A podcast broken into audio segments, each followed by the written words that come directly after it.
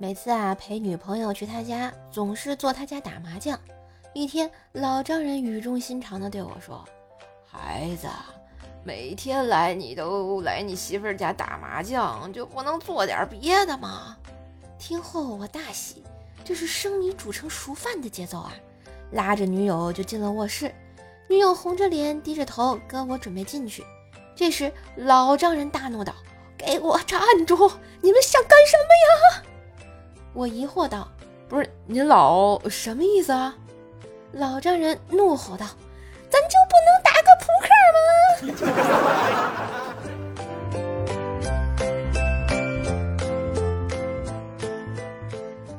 我表妹晚上回来说饿，我说你不是和同事去吃火锅了吗？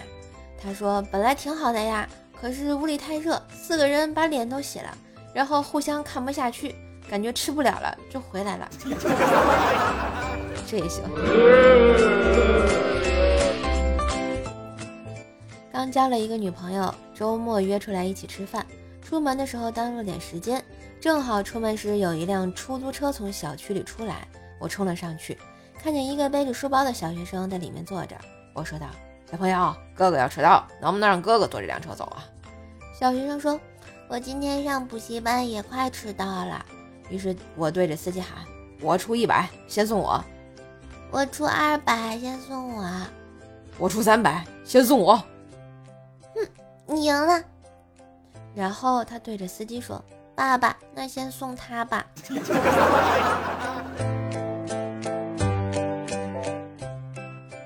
我在服装厂上班的时候，和一个妹子互相有好感。